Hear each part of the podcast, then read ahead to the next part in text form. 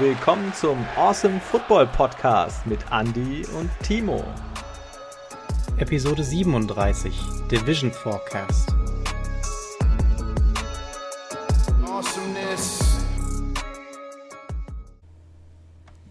Hallo zusammen, eine neue Folge diese Woche ohne Andy. Der ist, wie ihr letzte Woche mitbekommen habt, im Urlaub. Aber damit ihr nicht nur von meiner Stimme allein Bescheid werdet, habe ich mir Unterstützung geholt. Markus ist wieder mal am Start. Hi, grüß dich. Ja, hi, schön, dass ich wieder da sein darf. Ja, wir hatten es ja zwischendrin ein paar Mal probiert, aber irgendwie hat es da nicht geklappt. War ja. meistens meine Schuld gewesen. Du warst ja vorbereitet. Das stimmt, äh, ja. Aber ja, heute hat es geklappt. Äh, freut mich sehr, dass du mich heute unterstützt. Und ähm, ja, ich würde ganz gerne die Folge starten mit einem ja, kurzen Auszug von Jameis Winston, was er gesagt hat, was er von Drew Brees gelernt hat. Ja, wir alle kennen Drew Brees, mega Legende bei den Saints. Jameis Winston wahrscheinlich jetzt derjenige, der übernehmen wird, hauptberuflich als Quarterback. Ähm, der hat nämlich gesagt gehabt, der Tipp von Drew Brees war gewesen, be Bruce Wayne until you have to be Batman. You don't have to be Batman all the time. Und den Spruch finde ich einfach mal mega gut. Äh, heißt ja einfach übersetzt, du musst einfach nur da sein, wenn es wirklich drauf ankommt und nicht die ganze Zeit. Und äh, ich glaube, dieses Motto werden sich die Saints zu Herzen nehmen müssen in dieser Saison. Ja, ich bin auch mal gespannt. Ich bin mal gespannt, wo du sie so in deinem Ranking äh, eingeordnet hast, weil ich finde das auch gerade in der Division also sehr schwierig einzuordnen. Aber schauen ja, wir mal. Äh, ja, gerade bei den Saints wird es generell schwer, weil wir haben hier so ein permanentes Auf und Ab ähm, bei den Saints. Die verpflichten permanent auch gut neu. Und dann hört man immer wieder hier ein Ausfall, da ein Ausfall. Und ähm, ich würde sagen, ähm, du hast ja gerade voraus, vorausgegriffen, wir sprechen heute einfach mal über die Divisions, ähm, wo wir die äh, verschiedenen Teams sehen. Wir gehen jetzt nicht mehr auf die ganzen Needs ein und so weiter, das haben wir ja alles schon in der Vergangenheit durch, aber ähm, wir sind kurz vor NFL-Start und ich glaube, da können wir mal festhalten vorab, wo wir die Teams generell sehen in Zukunft, jetzt mit den ganzen Verstärkungen, die sie sich geholt haben. Und Andys Einschätzung, die holen wir uns dann einfach nächste Woche ab. Ähm, wir haben mit den Saints jetzt gestartet. Würde ich sagen, dann holen wir gerade mal die News raus. Aktuell ja viel hin und her um Michael Thomas, den Star Wide Receiver der Saints. Ähm, wir haben mitbekommen, dass die Stimmung nicht gerade gut ist zwischen Spieler und Team. Zwischendrin hieß es auch, ja, also er hat angefragt, wohl zu wechseln. Das hat sich aber herausgestellt, dass er das nicht ganz so angefragt hat. Ähm, und der Club ist aktuell dabei, sich mit ihm zusammenzusetzen, zusammen mit dem Head Coach, um zumindest irgendwie die Wogen zu kletten und zu schauen, dass der Star Receiver vielleicht doch bei den Saints verbleibt. Markus, was sagst du denn dazu? Ja, gerade, also ich meine, mit Michael Thomas hat es ja, finde ich, schon so letzte Saison ein bisschen angefangen. Also ich meine, da gab es ja auch immer mal die News, dass er sich, glaube ich, geprügelt hatte mit äh, CJ Gardner Johnson oder so im Training mal. Mhm. Und dann war er irgendwie auch nie so richtig fit und so. Ähm, ich habe dazu auch noch eine, eine News quasi. Ich habe nämlich gehört, dass äh, Michael Thomas auch so ein bisschen sauer auf die Saints war, weil er sich quasi verletzt hatte, ich glaube in einem der ersten Spiele und zwar ja, in der Garbage Time quasi. Also er hätte gar nicht mehr auf dem Feld sein müssen. So, das war eigentlich ein easy Game und da musste er quasi noch spielen und hat sich da nicht verletzt. Und dann ja, gibt es so ein bisschen äh, Drama ja, um ob er sich jetzt hätte operieren lassen sollen oder nicht. Und ja, mal schauen, wie die, wie die das da lösen. Also ich glaube, Sean Payton ist auf jeden Fall gut angefressen, Michael Thomas ist angefressen. Wobei ich finde die Aussage halt krass. Ne? Ähm, ich äh, verstehe nicht, warum ich spielen musste, war ja alles schon gegessen. Aber wenn der Coach sagt, du bist da draußen, dann spielst du. Ich meine, das ist ein Privileg und ja, die Verletzungsrisiko, das ist natürlich etwas größer dann und wenn es um nichts geht, für so einen vermeintlichen Star Receiver ähm, natürlich dann nicht einsehbar an der Stelle. Aber unterm Strich muss man ja trotzdem sagen, ähm, die Saints haben ja trotzdem, obwohl er bei vielen Spielen nicht auf dem Feld stand, jetzt offensiv trotzdem performt gehabt. Ja, also äh, man kann auch auf einen Michael Thomas verzichten. Das merkst du zwar, aber bei den Saints im letzten Jahr fand ich, hat sich der Verlust in Grenzen gehalten gehabt. Und diese ganzen Wide Receiver Star-Allüren, ganz ehrlich, die nerven und langweilen mich total. Ja, auf jeden Fall. Also ich würde auch sagen, er fällt sich halt wie so der, die typische Diva wieder bei den Receivern ist ja diese Receiver-Krankheit, von der wir schon öfter, äh, die wir schon öfter gesehen haben. Aber ich glaube, so Michael Thomas wäre jetzt schon wichtig in dem Jahr für die Saints. Also ich glaube, es wäre schon gut, wenn sie sich da irgendwie einigen können, weil da ist offensiv jetzt nicht mehr so viel da, der sonst übernehmen kann. Ich glaube, gerade für James Winston wäre es vielleicht eine wichtige, ja, so ein, so ein wichtiger ähm, Notfallplan, dass er halt immer mal auf Michael Thomas werfen kann, weil er eigentlich oft frei sein wird, wenn er gesund ist und wenn er Bock hat. Ansonsten muss es halt Elvin Kamara wieder regeln. Das stimmt, ja. Und mit ähm, Devonta Freeman haben sie ja noch einen weiteren erfahrenen Running Back da äh, eingestellt gehabt für die kommende Saison. Ich glaube, das ist schon, äh, zumindest das Laufspiel sollte eigentlich passen. Ähm, Camara kann auch fangen, aber natürlich, du brauchst äh, mit dem Quarterback-Duo, das da jetzt an den Start geht, das ist ja auch schon so ein wirklich ein Experiment. Ich hätte nicht gedacht, dass sie da reingehen, aber mit dem Cap-Space, da sie übrig hatten, da konntest du einfach nicht viel machen. Du musstest jetzt einfach sicher gehen, ähm, dass du ein paar andere Positionen stärkst und hältst. Das haben sie ja erfolgreich gemacht. Jetzt müssen sie in so eine Zitterpartie, meiner Meinung nach, mit dem Quarterback. Das kann gut gehen, das kann schlecht gehen. Ähm, Hill wird sicherlich diese Joker-Rolle weiterhin spielen und äh, wenn, wenn Winston tatsächlich mal nicht performt, vielleicht ein paar mehr ähm, Spielzüge vorgeben und äh, durchziehen. Aber unterm Strich äh, war so die Einschätzung von Andy und mir auch, dass wir wohl Winston als, als Nummer 1 auf dem Feld sehen werden. Ja, das denke ich auch. Es macht eigentlich am meisten Sinn, das genauso zu spielen, wie ihr es auch schon letzte Woche gesagt habt. Ja, sehr gut. ähm, bei den Saints noch was Ärgerliches wieder passiert. Äh, und zwar Muskelverletzung beim Kicker Will Lutz. Das haut natürlich noch mal rein, so kurz vor Saisonbeginn. Der wird die ersten paar Wochen nicht mitspielen können. Die Saints haben aber als Ersatz schon äh, den ehemaligen Cowboys-Kicker Brad Mayer verpflichtet, ähm, damit zumindest keinen Neuling rangeholt und ja, auf die kurze Zeit einfach einen gescheiten Ersatz gefunden, denke ich mal. Ja, Villas natürlich einer der, der besten Kicker der Liga. Also ich hatte ihn auch letztes Jahr in Fantasy, glaube ich, und da hat er mir auch immer ganz angenehme Punkte auf jeden Fall gemacht. Sehr sicher auf jeden Fall. Aber na gut, wenn er dann durch, durch Mayer ersetzt werden kann, dann, dann wird das schon, wird das schon okay sein, denke ich. Werden, wird vielleicht nicht jeden Kick machen, aber werden es schon. Ja, muss okay sein, würde ich sagen. Ja. dann haben wir Informationen zu den Colts, denn die verlängern den Vertrag mit ähm, Linebacker Darius Leonard. Und mhm. zwar einigen die sich auf einen Fünfjahresvertrag. Und der beläuft sich dann insgesamt auf 99,25 Millionen. Das ist mal eine Ansage, oder? Das ist eine Ansage. Vor allem kam der Vertrag ja kurz nachdem äh, ein anderer Linebacker verlängert wurde. Nämlich, ähm, na, wie heißt er nochmal von den, äh, Fred Warner von den, von, von den Niners. Der wurde ja, glaube ich, ein, zwei Tage vorher von den, von den Niners verlängert und dann dachten sich die Colts, okay, da müssen wir jetzt nochmal einen draufsetzen. Aber ja, für, für Darius Leonard auf jeden Fall angenehm, würde ich sagen. Ne? Also, ja, und äh, Leonard hat ja auch ähm, Warner ein Trikot geschickt gehabt. Ja, und äh, wo drauf stand sowas, wir sind einfach die Besten der Liga und wir sind das Geld wert. Ja. Mhm. Jetzt müssen sie aber auch wirklich diese Saison dann abliefern für die Kohle. Ich meine, die zwei sind einfach super Linebacker, aber mhm. wir sprechen hier von wirklich so viel Kohle. Ähm, da müssen die jetzt einfach alles rausholen.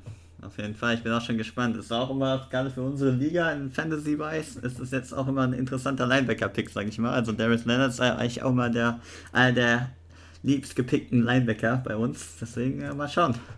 Ja, mein Signature-Player in sämtlichen Ligen ist ja immer Bobby Wagner. Mhm. Ähm, der hat aber letzte Saison auch ein bisschen weniger performt im Vergleich zu den Four Seasons, aber weiterhin einer der erfahrensten Leute da auf dem Feld. Sicherlich auch sein Geld wert.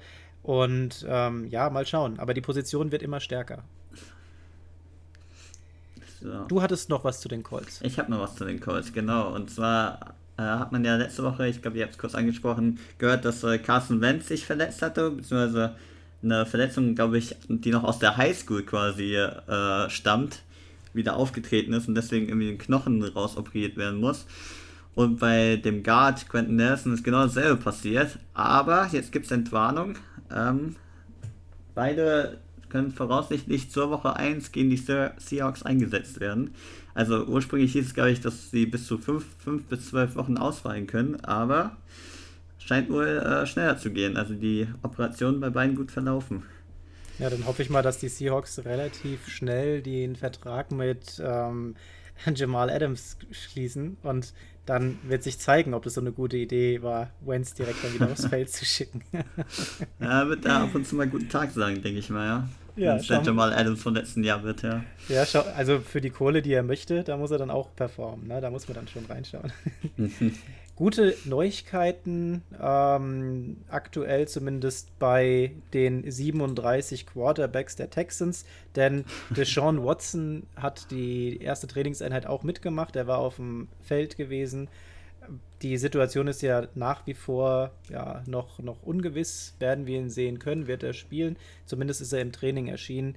Ähm, letzte Woche haben wir darüber gesprochen, dass er die Wunschoption für die Panthers ist. Und vielleicht da kurz äh, deine Meinung zu. Ähm, Andi und ich hatten letzte Woche ja darüber gesprochen gehabt, die haben jetzt Sam Darnold, Sam Darnold von den Jets mit, äh, ja, äh, ein bisschen vorbelastet, ähm, hat nicht so performen können, wie er es vielleicht wollte, kommt jetzt zu den Panthers und kriegt jetzt, bevor überhaupt das erste NFL-Spiel unter seiner Führung stattgefunden hat, ähm, die Pistole schon auf die Brust gesetzt, äh, indem man sagt, hier, äh, Deshaun Watson ist unser Wunschkandidat, egal ob wir jetzt Sam Darnold geholt haben oder nicht. Wie siehst du denn die Sache? Ist das was, das sollte man jetzt schon vor so einem Spiel öffentlich einfach breit treten? Ich meine, klar, wenn du einen Deshaun Watson bekommen kannst und der nach der nächsten Saison auch noch weiterhin spielen darf, weil erst dann wird ja mit einem Urteil gerechnet in den ganzen Fällen, mhm. ähm, dann äh, hast du natürlich auf jeden Fall nochmal einen qualitativen Unterschied. Aber ist es wirklich motivierend, wenn du so einem jungen Kerl, der jetzt wirklich keinen guten Start in diese NFL hatte, direkt sagst, hier, pass mal auf, äh, alles, egal wie du jetzt eigentlich bist, wenn Deshaun Watson frei ist, dann kommt er. Ja, also ich finde das auch eine richtig komische Aktion, die von den Panthers. Also normalerweise hast du jetzt extra einen Quarterback geholt. Klar, gut, du weißt noch nicht, ob es deine Langzeitlösung wird, aber jetzt für dieses eine Jahr oder zumindest mal für die ersten paar Spiele kannst du dir das wenigstens mal anschauen. Aber so wie das klang, äh, ist er ja direkt schon wieder gefühlt auf dem Abschuss. Auf, auf der Planke quasi vom hm. Schiff. ähm, ja, finde ich, finde ich eigentlich keine gute Aktion, aber wer weiß, die, vielleicht wissen die Panthers auch mehr als, als wir und sie haben schon Donald im Training gesehen, weiß ich nicht. oh, das wäre natürlich bitter, wenn das dann direkt daraus zu knüpfen ist. Ja, dann muss man schauen, dass man die Panthers vielleicht doch nochmal ordentlich derankt, egal ob McCaffrey läuft oder nicht. Ja. ähm, wir haben ein Jubiläum diese Woche auch gehabt und zwar die Green Bay Packers sind 120 Jahre alt geworden. Also 100, äh, 120, 102 Jahre, sorry. 102 Jahre alt geworden. Habe ich einfach 18 Jahre draufgelegt. ähm, und ähm, ja, vor 102 Jahren wurden sie gegründet und mit 13 NFL-Meisterschaften, 9 NFL-Championships und 4 Super Bowls sind sie das erfolgreichste Team der NFL-Geschichte. Wir sagen herzlichen Glückwunsch und äh, letzte Saison hat, hat man ja wieder gesehen, was da läuft. Jetzt bin ich gespannt auf diese Saison. Aaron Rodgers hat jetzt seine äh, Finger mehr im Spiel. Er darf mitentscheiden. Und ähm, ja, ich glaube, dass das in die gute Richtung laufen kann. Denn letzte Saison, bis auf das letzte Spiel, wo sie ausgeschieden sind, haben die Packers einfach super Laune gemacht. Auf jeden Fall. Also ich, ich denke auch, Rogers wird auf jeden Fall wieder bis an die Haarspitzen motiviert sein. Und ähm, der wird da schon wird da wieder gute Sachen machen, denke ich. Bin gespannt. ja, ja, genau, richtig. Dann äh, schauen wir vielleicht mal erstmal mit einem Blick jetzt auf, auf Europa. Denn auch hier hat vergangenes Wochenende ja wieder die European League of Football ähm, die Pforten geöffnet und wir haben ein paar Spiele gesehen gehabt. Unter anderem das äh, Rückspiel der Galaxy gegen die Sea Devils und das ging diesmal anders aus als das Hinspiel, denn dieses Spiel gewinnen die Frankfurter. Und zwar relativ deutlich, 35 zu 9. Und wir haben ja hier mit Frankfurt und den Hamburg äh, Sea Devils zwei Mannschaften, die vor allem auch durch ihre Defensivleistung aufgefallen sind. Frankfurt hat es geschafft, Hamburg bei neun Punkten zu halten. Also da bleibt es bei der Defense, die standhaft bleibt und das Ganze zurückhält. Und auf der anderen Seite, äh, Hamburg lässt 35 Punkte zu. Das hat mich so ein bisschen überrascht gehabt. Ja, auf jeden Fall. Das, das ähm, Hinspiel war ja auch eine enge Kiste eigentlich, wurde ja erst sehr spät entschieden. Ja. Aber man muss auch dazu sagen, ne, bei Hamburg, Edebadi hat nicht gespielt, der da bestimmt auch nochmal viel mehr Druck reingebracht hätte. Ich glaube, hier dieser Bombeck, der auch momentan Sackleader ist, hat sich, glaube ich, in dem Spiel verletzt. Ähm, aber trotzdem, auf jeden Fall war eine starke Leistung von Frankfurt. Die haben einfach gezeigt, dass sie den Sieg und die Revanche quasi viel mehr wollten als, als Hamburg. Und äh, ich bin mal gespannt. Also Frankfurt ist für mich das Top-Team momentan. Ja, und aktuell sieht es ja auch so aus, ähm, wie wir es ähm, letztendlich vorhergesagt hatten in einer von den letzten Folgen. Ähm, das war die Folge, wo wir äh, unser Special hatten, wo wir mit den äh, Hudet-Leuten letztendlich mhm. darüber gesprochen haben. Und da haben wir auch gesagt, also aus unserer Sicht Frankfurt ähm, in der South Division auf der 1, wie wir sie sehen, Hamburg in der North Division auf der 1 und wahrscheinlich dann auch das Finalspiel.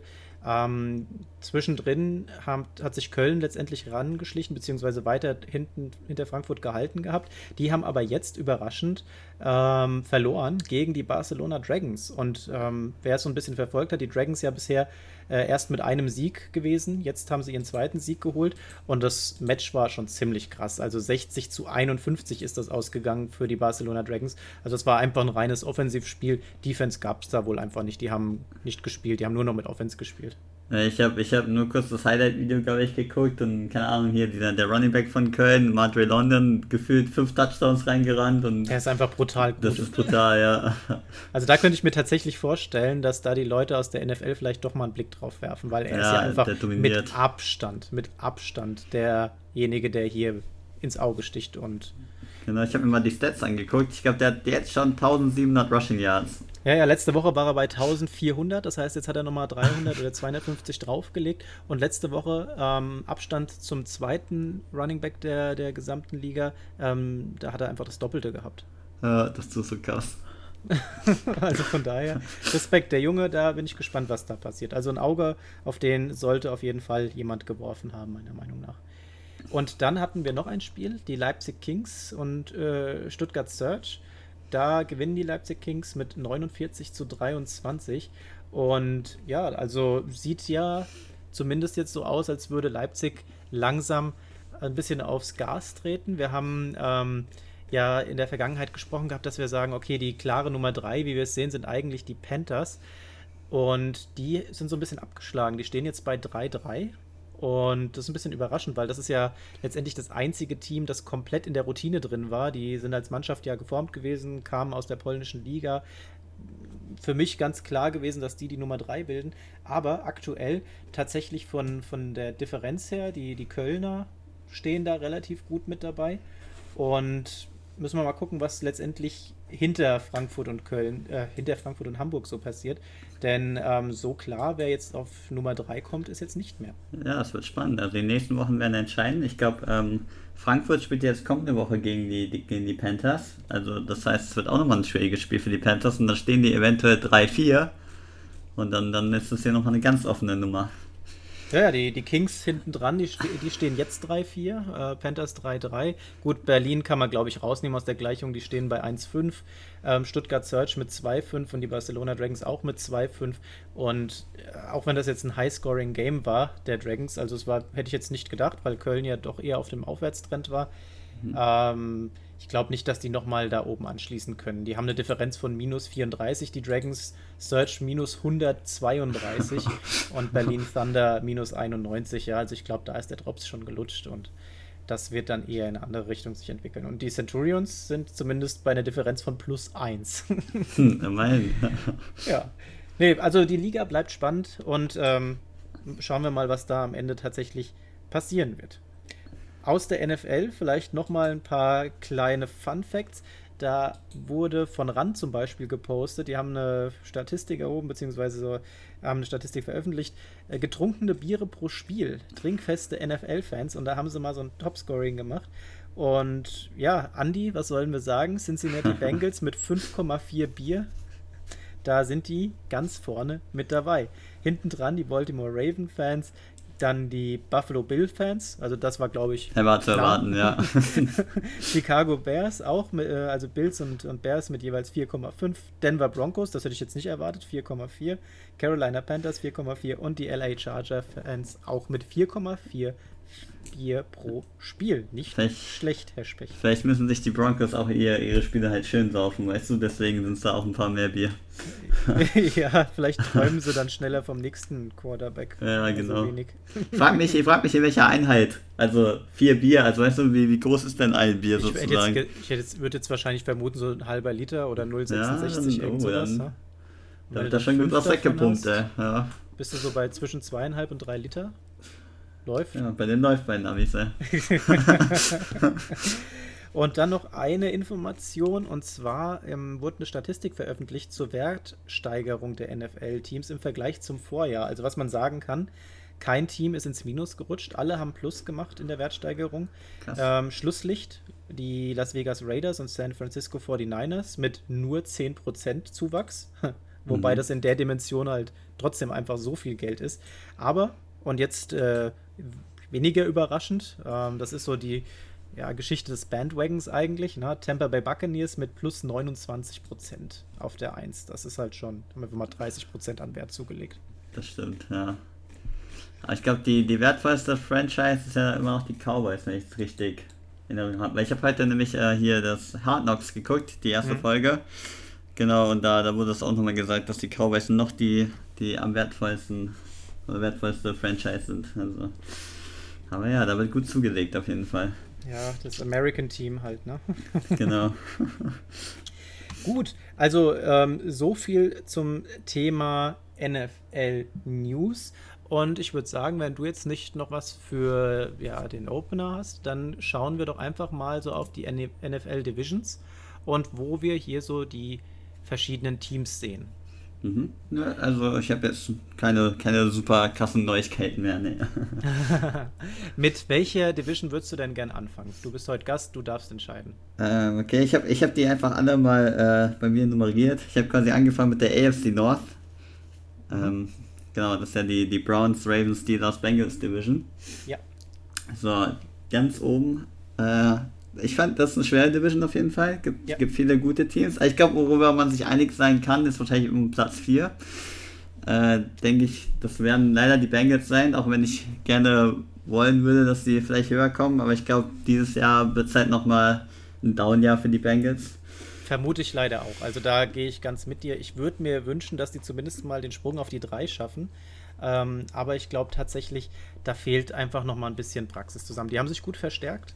Ähm, ich hätte wahrscheinlich eher noch mehr in die Protection vom Quarterback was investiert, aber sie haben sich ja entschieden, ähm, hier in den in Wide Receiver zu investieren, damit einfach hier die, die College Buddies wieder zusammenfinden und vielleicht das, das Ganze rocken. Ähm, schauen wir einfach mal, was da passiert. Aber ich bin da bei dir. Ich glaube, in dieser Saison wird es da leider noch nicht reichen. Ja, ich habe auch gehört, dass ähm, Joe Burrow in einem Interview oder so gesagt hat, dass er sich immer noch, dass er quasi noch mental ein bisschen blockiert ist, weil er immer noch so ein bisschen Angst hat, quasi, dass mit dem Knie noch was passieren kann. Und dass er jetzt quasi daran arbeitet, dass das bis zum Saisonstart weggeht, nach dem Motto. Aber klar, wenn du halt so eine schwere Verletzung hattest, du willst nicht nochmal da ein Jahr rehaben. Also ja, aber das musst du abschütteln. Sorry, wenn du, wenn du da mit Angst reingehst, da kommen viele böse Jungs, die dein Knie zerstören wollen. Hm. Ja, ist kein Job für mich, sage ich mal. also man, ich glaube, wir können uns darauf verständigen, dass keiner das Knie von Joe Burrow sein möchte. Das stimmt, ja. Wen siehst du auf der 3? Auf der 3. Das fand ich schwer, aber ich habe jetzt äh, die Steelers genommen, tatsächlich. Ich war zwischen Ravens und Steelers. Aber ich habe jetzt die Steelers genommen, einfach nur, weil ich die Offense mit Big Ben jetzt noch nicht so nicht so, so krass sehe, bin ich. Also das ist ja die TikTok-Offense nächstes jetzt mal. ich, ja, ich vertraue denen. Ich weiß nicht, ob Big Ben jetzt nochmal abliefert, der wird halt auch nicht mehr jünger. Ich meine, die Defense der, der Steelers wird immer noch gut sein, wobei sie auch ein paar Verluste hatten, aber... Ja, aber auch essentielle, ne? also muss ja, man schon sagen, da sind ein paar Kernspieler rausgegangen. Und ähm, ganz ehrlich, wenn, wenn die Bengals nur ein bisschen anders noch agiert hätten, dann äh, hätte ich die Steelers ganz klar dann auf die 4 gesetzt. Meiner ja. Meinung nach, weil ich glaube, der Zenit von Big Ben ist einfach überschritten, auch wenn immer wieder der für eine Überraschung gut ist. Aber die haben in der Defense zu viele Leute verloren. Die Offense hat letztes Jahr, das ist halt immer schwer, ja. Die haben ja letztes Jahr trotzdem mega gut initial performt. Die haben mhm. ja erst zum Ende nachgelassen. Wobei, für mich waren die einfach permanent overrated. Ich glaube, das hat man letztes Jahr in dem Podcast auch gehört gehabt. Äh, ich habe das denen nicht zugestanden, weil was sie gezeigt haben, hat nicht dem entsprochen, was ich da tatsächlich gesehen habe. Mhm. Und man hat dann zum Ende hin dann auch das gesehen, was ich die ganze Zeit schon so vermutet hatte. Die Defense, die hat nicht mehr das halten können, ähm, was zumindest in der Saison davor noch alles möglich war. Da sind viel zu viele Plays durchgegangen, sowohl durch die Luft als auch durch das Laufspiel. Und äh, in der Offense, da hat es ordentlich gehapert. Also das lag aber nicht nur an Big Ben, sondern die Receiver haben nicht performt gehabt. Running Backs ganz bitter. Also da mhm. ist ja mhm. gar nichts mehr gekommen. Und ähm, ja, bei mir auch die Steelers auf die drei und du hast ja schon gesagt, dadurch, ähm, äh, dass du gehadert hast, setze ich jetzt die Steelers oder die Ravens auf die drei, würde ich jetzt vermuten, haben wir die gleiche äh, Auswahl getroffen und zwar die Ravens auf die zwei und damit die Browns auf die eins zu setzen. Die Ravens haben sich ja auch ultra gut verstärkt, muss man sagen. Also das ist tatsächlich so ein Team, da bin ich gespannt, was die noch reißen. Ich bin halt kein Fan von dem Spielstil von Lamar Jackson. Ich genau. mag tatsächlich lieber Quarterbacks, die werfen, die die Big Plays da rausholen. Es ist toll, wenn die auch laufen können. Also Russell Wilson bei den Seahawks hat es ja auch gezeigt gehabt, als äh, keine Running Backs da waren, die performt haben. Da hat er dann letztendlich die Moves gemacht in der einen Saison. Aber unterm Strich, ich mag das, wenn einfach diese Big Plays, dieses, dieses Entertainment rauskommt und das geht halt meistens durch die Luft. Und äh, mir gefällt halt die, dieser Spielstil von, äh, Lamar Jackson an der Stelle. Ja, und ich glaube auch, dass die Teams immer viel besser lernen werden, äh, wie sie dagegen zu spielen haben, gegen diese Laufoffense von den Ravens. Von daher glaube ich auch immer, dass die sich immer schwerer tun werden, wenn sie das nur mit Laufen probieren wollen. Und ja, über den Pass, da, da traue ich Lamar Jackson halt einfach nicht. Also von daher auch nur die zwei bei mir. Das heißt, wir haben beide die Browns auf die Eins gesetzt. Und das ist, finde ja. ich, schon eine krasse Entwicklung in dieser Liga, wenn man überlegt, wo die Browns herkommen und ähm, haben letzte Saison schon wirklich tolle Spiele gezeigt gehabt und der Druck entsprechend wächst und die Erwartungshaltung wächst. Sie haben halt weiterhin Baker Mayfield. Ja, ja. das ähm, ist halt so der X-Faktor in diesem Team, denn ich sag mal, auf allen Positionen stehen da jetzt wirklich Leute, wo du sagst, das muss eigentlich funktionieren. Ja, also und die haben sich ja brutal verstärkt, auch, auch im Draft und alles. Und das bringt aber die Browns jetzt, wenn ich sie mit einem Team vergleichen müsste aus, aus der letzten Saison oder den letzten Seasons generell, äh, in, in so eine Rams-Position. Weißt du, du bist einfach super stark, aber mhm. der Quarterback ist halt, ja, mit Jared Goff bei den Rams damals, hat er einen guten Tag gehabt, ist es gelaufen. Hat er einen schlechten Tag gehabt, war das einfach für die Katze, ja. Und das äh, muss jetzt Baker Mayfield schaffen, dass er nicht in diesen Jared Goff-Effekt reinkommt, sondern mit den Leuten, die jetzt da auf dem Feld stehen und das Team sieht einfach mega gut aus, sowohl bei den Running Backs, Tight End als auch Wide Receivers. Da muss eigentlich viel möglich sein. Und ich traue denen auch tatsächlich äh, zu, dass sie die AFC North rocken. Ja, also denke ich auch. Aber ja, genau, wie du angesprochen hast, also ich glaube auch, dadurch steigt der Druck ja jetzt auch viel mehr, auch auf mit Baker Mayfield. Ich bin mal gespannt, wie gut er damit umgehen kann. Weil vorher war es so, ja, okay, die Browns sind die Browns und nach dem Motto, ne, von denen erwartet man nicht allzu viel, aber jetzt sind sie halt wirklich Contender für die Playoffs oder vielleicht sogar für die AFC Championship, also dass die richtig weit kommen und äh, mal gucken, wie, wie Baker das handeln kann. Auf jeden Fall. Wollen wir ähm, mit der NFC North weitermachen können oder wir wollen machen, wir ja. durch die AFC durch? Ne, wir können gerne NFC North Dann wechseln wir so ein bisschen hin und her. Genau. Ähm, NFC North und damit sind wir schon bei den Green Bay Packers, Chicago Bears, Minnesota Vikings und den Detroit Lions. Und ähm, ich würde mich jetzt mal so weit aus dem Fenster lehnen und sagen, wir haben beide die gleiche Mannschaft auf der 4. Mhm. Ähm, nee. Detroit Lions. Ja, genau, die, die habe ich da auch. Aber ich meine, ist ja auch verständlich. Also ich glaube, die, die sind komplett im Rebuild, die, die werden das jetzt auch mit Goff dieses Jahr, denke ich, ausprobieren. Wenn es halt nicht funktionieren sollte, haben sie einen lowen Draft-Pick, können vielleicht einen Quarterback holen. Also ich glaube, ja, da, den von den Lions muss man nicht viel erwarten dieses Jahr. Ja, ich glaube, das ist, lässt sich genauso zusammenfassen. Ähm, auf der 3 bei mir, und das hat was damit zu tun, dass ich kein Fan dieser Mannschaft bin, sind die Chicago Bears. Die haben zwar jetzt Optionen, aber ich ähm, würde sie trotzdem tatsächlich auf die drei setzen. Die sind ja letzte Saison so stark gestartet, wo ich gesagt habe, das kann nicht sein. Ja, also egal, was die auch reißen und wenn die da äh, 12-0 stehen, dann setze ich die bei mir nicht in die Top 10. Und äh, hat sich ja dann hinten raus da auch erwiesen gehabt, warum es so war. Ähm, Chicago Bears bei mir äh, mangels Vertrauen und mangels Sympathie für diese Mannschaft auf der 3. Ja, bei mir, ich habe die Vikings tatsächlich auf der 3, aber ich fand es auch sehr schwer, weil ich Bears und Vikings sehr ähnlich fand. Ähm, ich traue beiden Quarterbacks nicht sozusagen. und deswegen, ähm, so beide haben, können eigentlich eine gute Defense haben. Also auch die Vikings Defense ist ja, also hat sie zwar letztes Jahr nicht so gezeigt, aber hat ja eigentlich gute Leute so.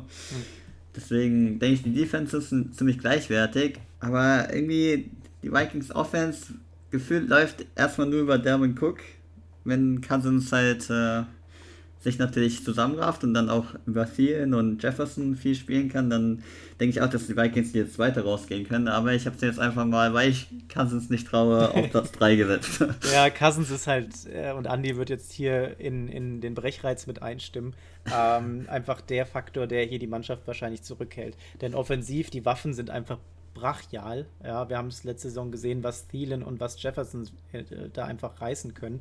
Und stell dir mal vor, die hätten da jetzt wirklich einen gescheiten Quarterback stehen. Das wäre schon mega heftig. Ich äh, traue äh, zum Beispiel, aber zumindest der Mannschaft einiges zu, weil eben sie ihren Running Back haben, weil der die auch gut letzte Saison gecarried hat. Und ähm, für die Bears sollte es allemal reichen. Und ich glaube, über die Nummer 1 brauchen wir gar nicht viele Worte verlieren. Die Green Bay Packers mit Abstand, denke ich mal, der Favorit aus dieser Division. Ähm, mit Aaron Rodgers jetzt äh, wieder zurück, also final zurück äh, ohne, ohne die ganzen Hin und Her und jetzt äh, auch gut gestimmt und hat jetzt Bock, haben es ja vorhin schon gesagt gehabt. Ähm, da wird einiges gehen, denke ich mal. Love wird ja jetzt die Preseason Games machen, da kriegt er zumindest ein bisschen Spielerfahrung, finde ich auch mhm. okay. Aber unterm Strich werden wir hier Aaron Rodgers nochmal in Höchstform sehen, denke ich mal. Ich bin, ja, denke ich auch. Aber ich bin mal gespannt, ähm, was, was wir getippt hätten, wenn Aaron Rodgers nicht zurückgekommen wäre. Weil dann wäre es echt eine schwere Division gewesen, glaube ich. Ich hätte, glaube ich, trotzdem die Packers auf die 1 gesetzt. Muss ich ehrlich sagen.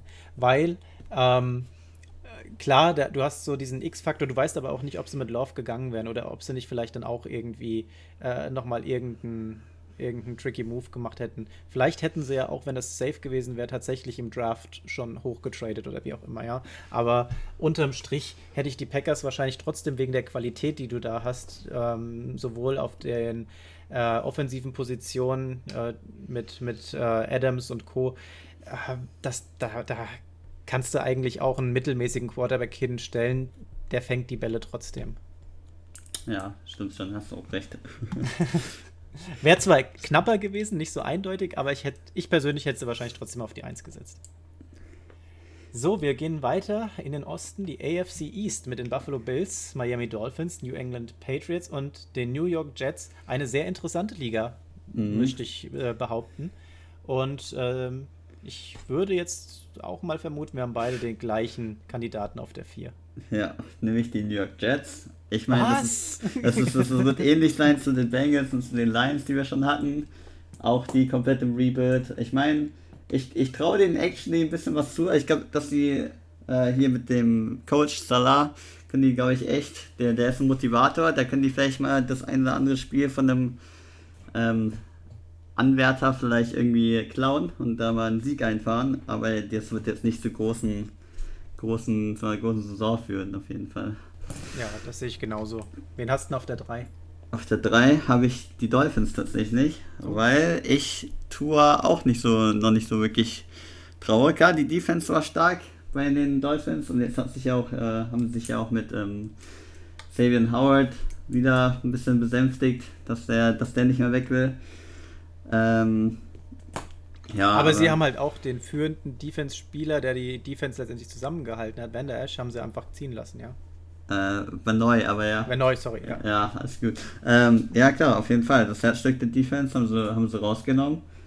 Ähm, klar, die Co guten Cornerbacks und gute Secondary an sich ist noch da, aber ja. Und die Offense, weiß nicht, ich, ich traue denen nicht. Die haben halt nur Tour und Tour muss jetzt wirklich mal zeigen, was er kann. Das heißt, du traust Cam Newton mehr zu als äh, Tour und den Dolphins drumherum? Ich glaube, ich traue dem Patriots-System einfach mehr als also ich glaube, ich glaube, so wie sie sich jetzt verstärkt haben, ist äh, Bill Belichick jetzt im, im Win-Modus. Und der, der hat jetzt keinen Bock mehr, nochmal so eine Kasse zu verlieren. Ich glaube, der wird da schon immer zusammenbasteln, dass es vielleicht gar nicht so krass auf Cam Newton drauf ankommt. Ich glaube, da wirst du vielleicht sogar recht haben. Nichtsdestotrotz belief ich in den Dolphins-Hype äh, und setze die Dolphins bei mir zumindest auf die 2 und die Patriots auf die 3. Ähm, letzte Saison die Patriots ja einfach komplett abgerutscht. Und ähm, ja, mit einem anderen Quarterback würde ich wahrscheinlich auch die Patriots auf die 2 setzen, aber Cam Newton ist halt auch keiner meiner Fa Favorites, muss ich sagen. äh, die Patriots, aber wie du es ja gesagt hast, haben sich super gut verstärkt, effektiv verstärkt. Sie haben mit Bill Belichick einfach den Master, den äh, Mind Games da drin. Und ähm, das, das könnte tatsächlich auch für die 2 reichen. Aber für mich knappe Entscheidung. Ich würde aber bei mir die Dolphins auf die 2 setzen. Und auch wenn ich Tour absolut nicht traue. Also Tour ist für mich der Faktor, wo ich gesagt hätte, oh, ich hätte wahrscheinlich, keine Ahnung, ich wäre Fullham gegangen und hätte nochmal einen Quarterback gedraftet oder irgendwas. Ja, das stimmt schon. Die Position war ja da. Auf jeden Fall. Und damit die Buffalo Bills bei uns beiden auf der 1. Ich glaube, da muss man nicht drüber reden. Ähm, mhm. Da ist jetzt Geld geflossen. Die haben ihren Quarterback jetzt gehalten. Josh Allen einfach mit einem Mega-Vertrag ausgestattet. Wir gehen davon aus, dass Stevan Dix wieder wie letzte Saison mega Zahlen abliefern wird und generell die Buffalo Bills auf einem guten Entwicklungsstand und auf einem guten Weg, ähm, auch da wieder den Einmarsch in die Playoffs locker zu schaffen.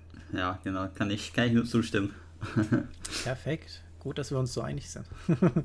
NFC East und damit die im letzten Jahr äh, schlechteste Division, die mit Negativscores hier trotzdem äh, in die Playoffs reindümpeln. Ähm, mhm. Grauenhafte Division, aber auch da hat sich einiges wieder verändert und da bin ich gespannt, wie du tippst. Ja, genau. Ich fand das war auch eine schwere Division zu tippen, tatsächlich. Aber auf Platz 4 habe ich die Eagles, tatsächlich. Du nehme ich nämlich an auch. ja, ich glaube, da führt kein Weg dran vorbei. Also ähm, ich, ich glaube tatsächlich, da wäre noch ein bisschen Need auf der Quarterback-Position gewesen und auch hier und da sind ein paar Baustellen. Das Team wirkt einfach nicht komplett. Und für mich, ähm, ja, absolut mit Abstand die Nummer 4. Ja, also ich finde auch, das ist ein, ein sehr altes Team gefühlt von den Spielern her und so irgendwie haben die nur Spieler, die so über ihre beste Zeit schon hinüber sind oder die bei die anderen Teams noch ja. gar nicht angefangen haben, so nach dem Motto, ja. Ja, beste Zeit vorüber, aber bei anderen Teams. Das ist ja, so das, genau. das Auffangbecken. ein bisschen, ja. Wen hast du denn auf der 3? Ja, das war dann schwer. Ähm, aber ich habe die Giants jetzt auf die 3 gesetzt. Ja. Einfach nur, weil ich ähm, auch Daniel Jones noch nicht so ganz einschätzen kann. Der war ja jetzt auch wieder, glaube ich, äh, oder generell da bei den Giants war ja auch irgendwie mit dieser Prügelei da im Training irgendwie eine komische Stimmung. Ich glaube, irgendwie Daniel Jones hat da ja auch ein bisschen was mit zu tun. Ich kann mir den irgendwie noch nicht so hundertprozentig als den Franchise-Quarterback da vorstellen. Aber die hatten auch Eli Manning die ganze Zeit als Franchise-Quarterback und er ist vom Typ her ja so ziemlich identisch ja, das stimmt schon, aber haben, also außer den einen Super Bowl gefühlt haben sie halt auch nicht so viel gerissen, oder? Weiß nicht. Das war vor meiner Footballzeit. Ne?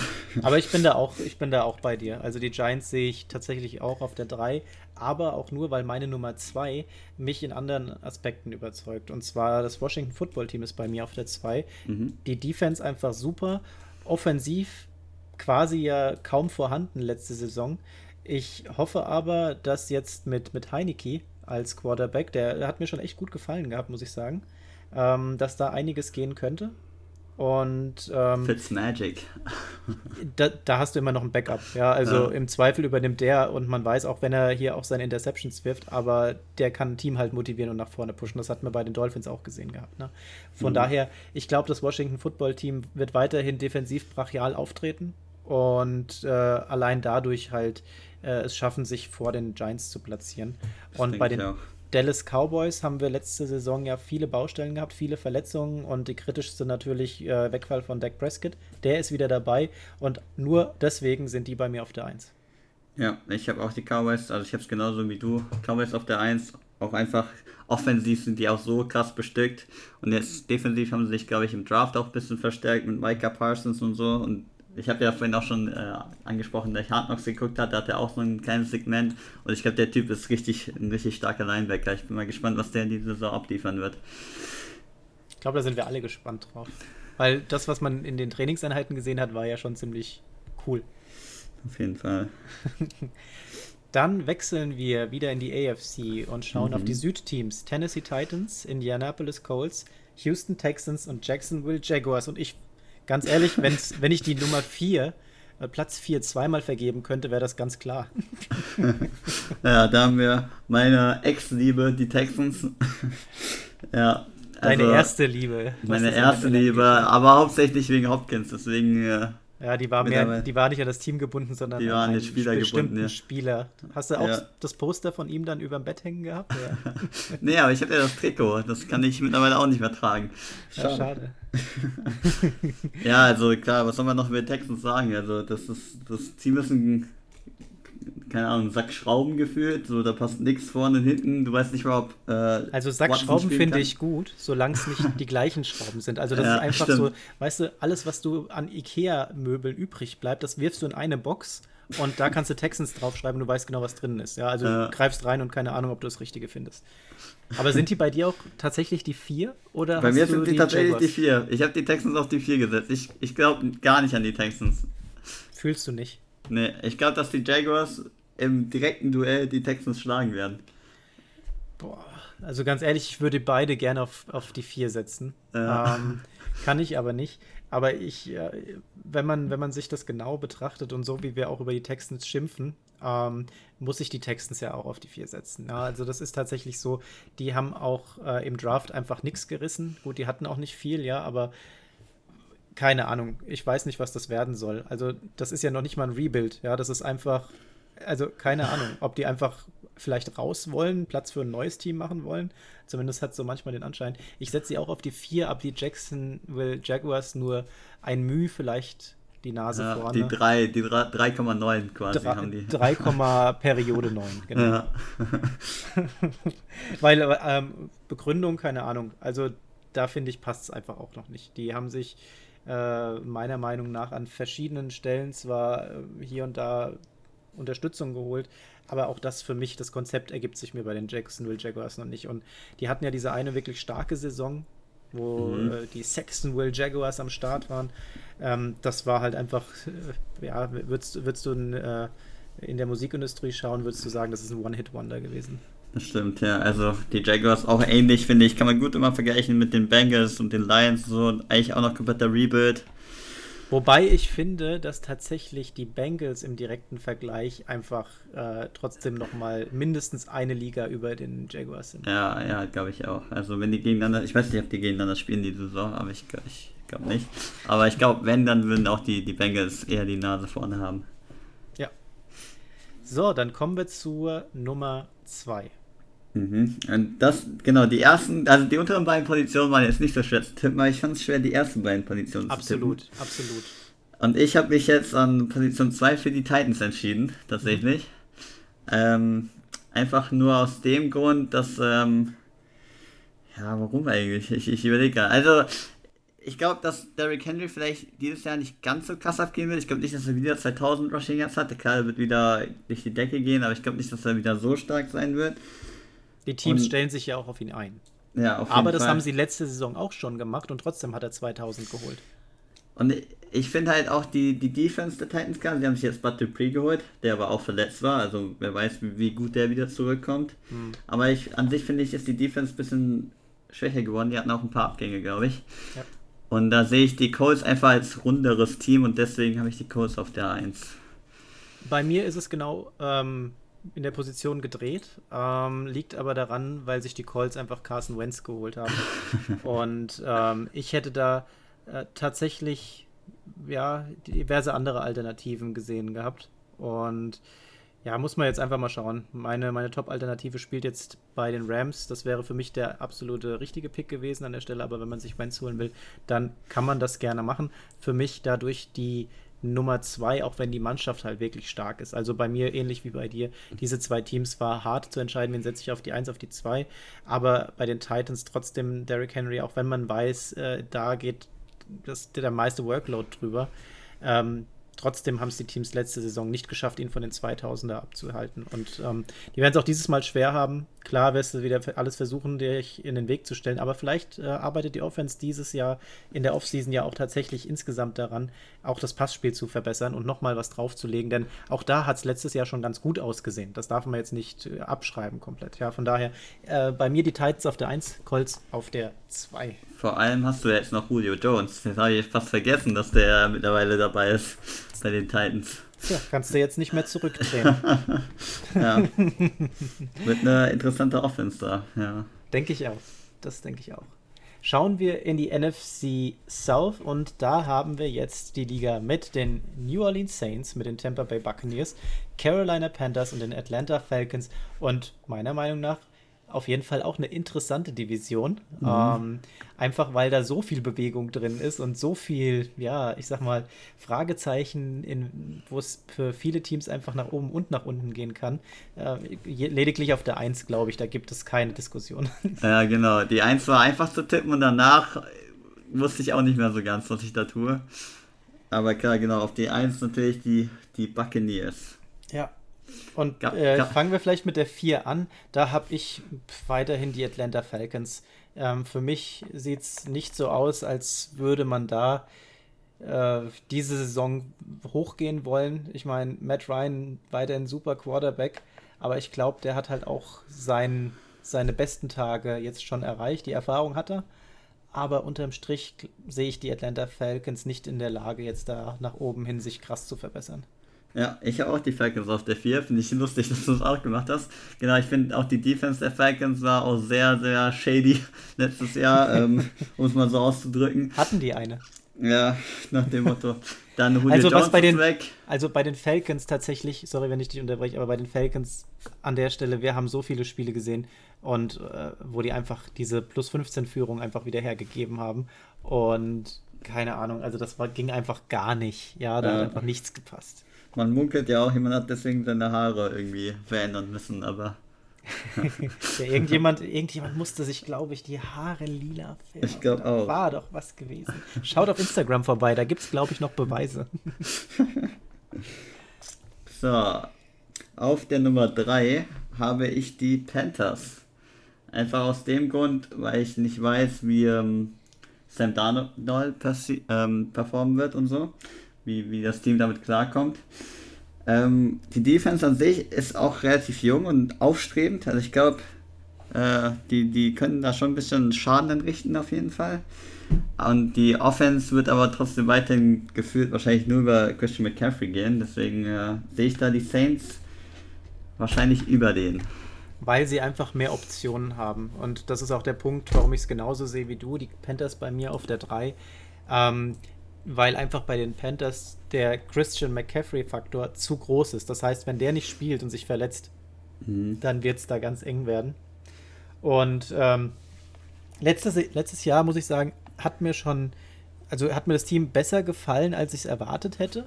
Ähm, da waren viele Spiele dabei, die knapp ausgegangen sind und auch tatsächlich so, so eine Grundstruktur, die man erkannt hat, wo man gesagt hat, ja, also das müssen sie jetzt halt noch ein bisschen weiter ausbauen und dann geht es zumindest in eine richtige Richtung. Nicht so wie bei, bei den Eagles, wie es bei den äh, Texans oder bei den Jaguars ist. Also da ist zumindest schon ein Sprung zu sehen. Die haben halt noch diesen Signature-Player Christian McCaffrey und wenn der gesund bleibt, dann macht er sicherlich auch den Unterschied und holt das ein oder andere Spiel dann tatsächlich nochmal. Aber in der Breite, glaube ich, sind die Saints trotz diesen ganzen Umstellungen, diesen Abgängen und diesem ganzen Hin und Her, sind die meiner Meinung nach trotzdem noch besser aufgestellt, auch wenn tatsächlich der entscheidende X-Faktor der Quarterback sein wird. Ich traue Jameis Winston halt nicht viel zu. Das mhm. muss ich jetzt ganz ehrlich sagen. Und ähm, mit äh, Taysom Hill als Nummer 2 Competition zu Nummer 1. Ähm, wir haben es letztes Jahr gesehen, dass es funktioniert, aber halt nicht mega gut. Also die Spiele, die dann trotzdem gewonnen wurden, es hat ja geklappt bei den Saints, weil die Defense mhm. dann den Schritt nach vorne gegangen ist. Also die Spiele ohne Drew Brees hat ja die Defense gewonnen und nicht die Offense. Ja. Und der ganze Workload in der Offense lag gefühlt einzig und allein auf den Schultern von Alvin Kamara. Ja, ich, ich bin gespannt. Äh, wenn die Panthers gegen die Saints spielen, kann ich mir auch vorstellen, dass die Panthers vielleicht ein Game von den beiden Spielen gewinnen werden. Aber ich, mhm. wir werden es sehen. Und bei den Saints, das haben wir vorhin auch vergessen noch zu erwähnen, Patrick Robinson, der äh, Cornerback, der jetzt elf Seasons in der NFL gespielt hat, unter anderem auch einen Super Bowl-Titel mit den Eagles ge geholt hatte, ähm, der ist ja ähm, tatsächlich in den Ruhestand gegangen. Hm, okay. Das kam jetzt auch nochmal irgendwie überraschend. Ja, aber ich denke mal, äh, ja, wir, wir sehen das ziemlich ähnlich. Also Auf jeden Fall, ja. Ich bin auch mal bei der nächsten Division gespannt, bei der AFC West. Kann ich mir vorstellen, dass wir da auch sehr ähnliches Bild haben. Ja. Ähm, ja also denke, die Nummer 1 wird sehr. Wird, wird klar sein. Wie, wieso? Meinst du, die Broncos machen das? Oder die Raiders? ja, also tatsächlich, da kann man nicht diskutieren. Die Chiefs, ganz klare Nummer 1. Und ich glaube, da kann auch so viel passieren, was will.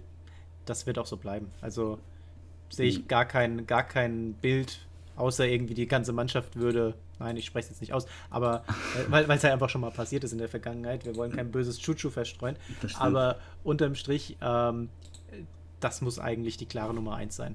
Kansas City Ja. Chiefs. Ich als Chiefs Insider kann dir auch sagen, also da wurden eigentlich alle Baustellen wurden begradigt, sag ich mal. Die O-Line komplett gereworked, richtig gute Leute geholt. Ja. Und das ist, also wenn jetzt nicht Patrick Mahomes wieder auf MVP-Kurs ist, weiß ich auch nicht. Dann ist sein Zenit vielleicht auch schon wieder überschritten. Nein, also die, die Chiefs, glaube ich, tatsächlich an den richtigen Enden haben sie sich verstärkt und das wird ähm, keine Diskussion offen lassen. Die werden die Nummer 1 in der AFC West. So, rollen wir das Feld von hinten auf oder gehen wir Ja. mit der 2 weiter? Wir, wir rollen das Feld von hinten auf. Komm, machen wir. So, auf der Nummer 4. Broncos. Du hast die Broncos. Ich Ja. habe tatsächlich die Raiders. Und zwar einfach, ich, keine Ahnung, was die Raiders in der Offseason gemacht haben. Also, Ich weiß auch nicht, Ich- was sie die ganze letzte Saison gemacht ja, haben. also, ich weiß nicht, ich finde die Raiders tatsächlich, also da habe ich so gefühlt gar keinen Anhaltspunkt, was da gut läuft. Und bei den Broncos sage ich wenigstens, okay, die haben eigentlich eine gute Defense, die haben auch eigentlich gute Offensivwaffen. Sie haben einfach nur keinen Quarterback. Aber den haben sie ja vielleicht doch so halb. Also aber muss man mal schauen. wirklich nur am Quarterback? Ich meine, ja, ein Großteil, aber du kannst einen Quarterback nicht die ganze Schuld in die Schuhe schieben. Bei den Broncos läuft ja trotzdem einiges nicht gut. Ein paar Sachen sind zumindest auf dem richtigen Kurs. Und ja, ähm, die Raiders sind für mich so eins der größten Kritikteams aus dem letzten Jahr gewesen, weil die ja trotzdem einen Score hatten, der, ich glaube, 8-8 sind sie rausgegangen, ne? Und ähm, das hat gefühlt nicht gepasst, weil ich habe da auch kein Kon Konzept gesehen. Du wusstest nicht, was, was wollen die sein? Wollen die gut in der Defense sein? Wollen die gut in der Offense sein? Du hast immer wieder gehabt, dass eine Position performt hat. Also entweder haben die Wide Receiver performt oder die Running Backs oder die Titans, aber nie irgendwie zwei oder alle drei zusammen, ja. Und ähm, jetzt noch der, der Wankelfaktor ähm, letztendlich auf der Quarterback-Position. Derek Carr, glaube ich, ist einfach durch. Ja. Ähm, der hatte vor seiner Verletzung wirklich, hat er auf einem guten Weg gestanden, da ganz oben mitzuspielen. Seitdem aber nicht mehr wiederzuerkennen, da läuft einfach nichts rund. Und äh, wobei da ist ja auch der Battle, irgendwie möchte da ja die Nummer 2 auf die Nummer 1 rutschen. Mal schauen, was da so passiert. Aber ähm, ja, also tatsächlich habe ich auch überlegt, die Raiders nach hinten zu setzen. Ich, keine Ahnung. Es ist jetzt einfach nur ein Bauchgefühl, warum ich die Broncos auf die 4 und die Raiders auf die 3 gesetzt habe. Okay. Und damit setzen wir beide die Chargers auf die 2 und ich glaube, das liegt einzig und allein, also vielleicht nicht nur, aber zu einem größten Teil am Quarterback. Denn was Justin Herbert da letzte Saison trotz dieser Mannschaft gezeigt hat, mega gut. Auf jeden Fall. Also ich. Auch damals, ja, aus Zufall mehr oder weniger, durch diese punktierte Lunge damals, wo er da einfach reingeworfen wurde. Und wer hätte das gedacht, dass er so performt? Und ich denke, da wird er einfach weiter dran anknüpfen. Dann kommen generell bei den Chargers ja auch ein paar Leute zurück. Hier Derwin James, der Safety, der letztes Jahr auch verletzt war und so. Also ich glaube, mit den Chargers, ich traue denen vielleicht auch Playoff-Hoffnung zu, auf jeden Fall. Ich würde es ihnen auf jeden Fall gönnen. Also zu, auch vor allem Justin Herbert. Also ich bin so ein bisschen gehypt von dem Jungen. Wenn der sich jetzt nicht verletzt, muss ich sagen, ähm, ist das, hat er so die Chance, mein, mein nächster Lieblingsquarterback zu werden aus den Quarterbacks der neuen Generation.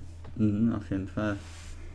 So, da sind wir ja schon fast durch. Und jetzt kommen wir dann zur NFC West. Und jetzt bin ich gespannt, wie du die aufstellst. Für mich mega schwer. Ja, und ich glaube, dir wird nicht gefallen, wenn ich auf der 4 habe. Damit weiß jeder, wen du auf die vier gesetzt hast. ja, so habe ich die Seahawks, dass du die auf die 4 gesetzt. Aber ich fand es auch mega schwer zu tippen, weil diese Division echt knapp sein wird und wahrscheinlich, also mit einer Verletzung in den einen, in irgendeinem Team davon, kann auf jeden Fall ein anderes Team auf der 4 deswegen sein. Also angenommen bei den 49ers, die haben wieder Verletzungspech oder bei den Rams oder bei den Cardinals, könnten die auch auf die 4 rutschen, bin ich mir ziemlich sicher, weil die einfach so eng ist, die Division. Mhm. Aber ich sehe einfach die Defense der Seahawks nicht stark genug. Und weiß nicht, an der Offense hat es ja am Ende der Saison auch ein bisschen gehapert. Ja, ich weiß nicht, ich, ich sehe die Seahawks einfach in keinem guten Zustand momentan. Wir hatten dieses Thema Seahawks in der Vergangenheit jetzt schon ein paar Mal gehabt. Und die Seahawks bilden, glaube ich, in dieser Division einfach das Überraschungsteam.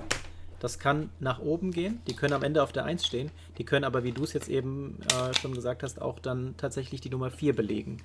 Ähm, ich habe ja auch schon gesagt, also ich glaube, es sieht nicht gut aus für die Seahawks, weil ich da auch die Veränderungen noch nicht so sehe, wie sie hätten stattfinden müssen. Aber du musst auch sagen, wir hatten drei äh, Draft-Picks gehabt und drei späte. Da kannst du halt auch nicht viel erwarten, dass da extrem viel geht. Jetzt hast du einige Leute, die viel Geld wollen. Ja, ähm, Jamal Adams, der ist es halt auch einfach wert, ja. Aber du musst halt trotzdem gucken, dass du weiterhin äh, das Team irgendwie beisammen hältst. Ich setze sie nicht auf die 4. Ich setze sie auf die 3 und auf die 4 setze ich die Arizona Cardinals, weil ich, ich weiß, die haben sich gut verstärkt. Aber ich, äh, mit Murray, das ist für mich auch so ein X-Faktor. Der kann mega abgehen, der kann aber auch mega äh, so ein Ding throwen. Und ja, keine Ahnung. Also für mich die, die Cardinals auf die 4 und die Seahawks auf die 3. Ja, also wie gesagt, genau, ist eine enge Kiste. Ich habe mich einfach für die Cardinals entschieden, weil ich habe das Gefühl, das ist ein jüngeres, spritzigeres Team irgendwie. Die wollen es vielleicht mehr als die Seahawks. Aber ja, mal schauen. Mhm. So, jetzt Jetzt, wird spannend. spannend. Ne? Ja. Also ich würde mal vermuten, wir haben die gleiche Reihenfolge. Aber sag ja, bin ich mir nicht sicher. Ich, wen hast du auf der 2?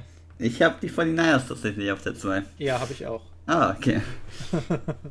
Hat auch einen ganz, äh, ganz einfachen Grund. Und zwar haben sich die Rams den richtigen Quarterback geholt.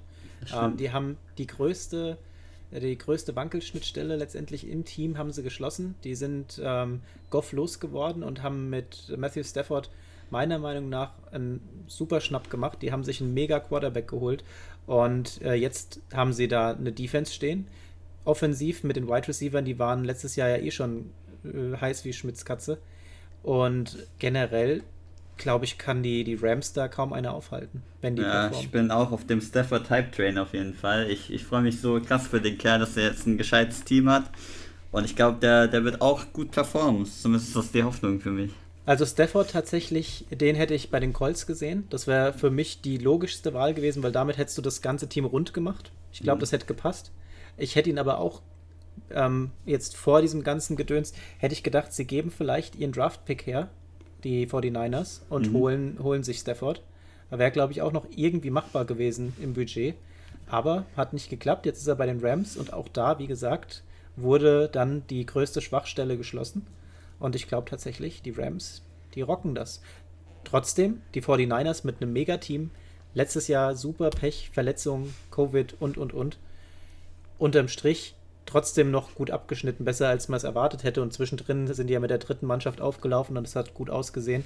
Also tatsächlich ähm, alles, alles drin in dieser Division. Ich glaube, es wird alles eng und nicht umsonst letzte Saison schon die äh, Division mit, der, ja, mit, dem, mit dem engsten Rahmen gewesen. Also da hätte es ja tatsächlich alles werden können, äh, mhm. außer am Ende die 49ers.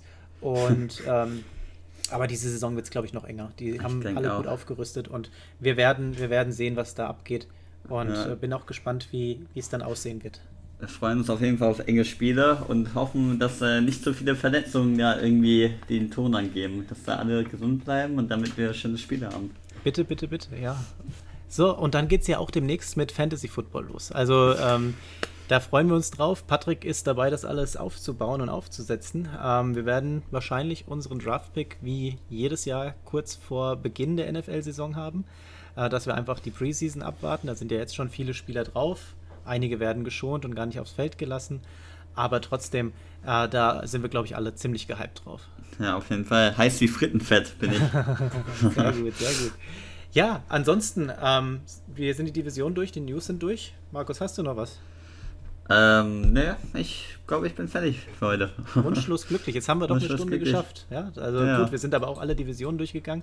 Ich glaube, wir lagen bis auf, keine Ahnung, ein paar wenige Unterschiede doch sehr nah beieinander. Und mhm.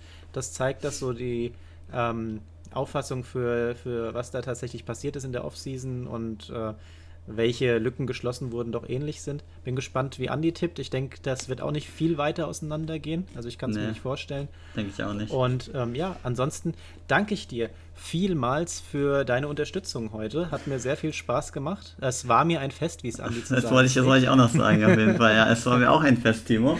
Ich muss den Andi ja vertreten. ja, jetzt ist er doppelt vertreten. Ist Und doppelt äh, da er ja eine gewisse Rückfahrtsstrecke hat, wird er sicherlich spätestens auf der Rückfahrt den äh, Podcast sich auch anhören. Ähm, vielleicht auch eher früher. Und ja, wir freuen uns auf jeden Fall nächste Woche, Andi, wenn du wieder am Start bist. Und Markus, wir hören uns sicherlich ähm, das ein oder andere Mal wieder, sobald die Saison gestartet ist. Genau, vielen Dank, dass ich da sein durfte. Und äh, wir sehen uns. Macht's gut, schönen Abend, schönen Tag und wann immer ihr uns auch hört. Lasst es euch gut gehen. Ciao. Ciao, ciao.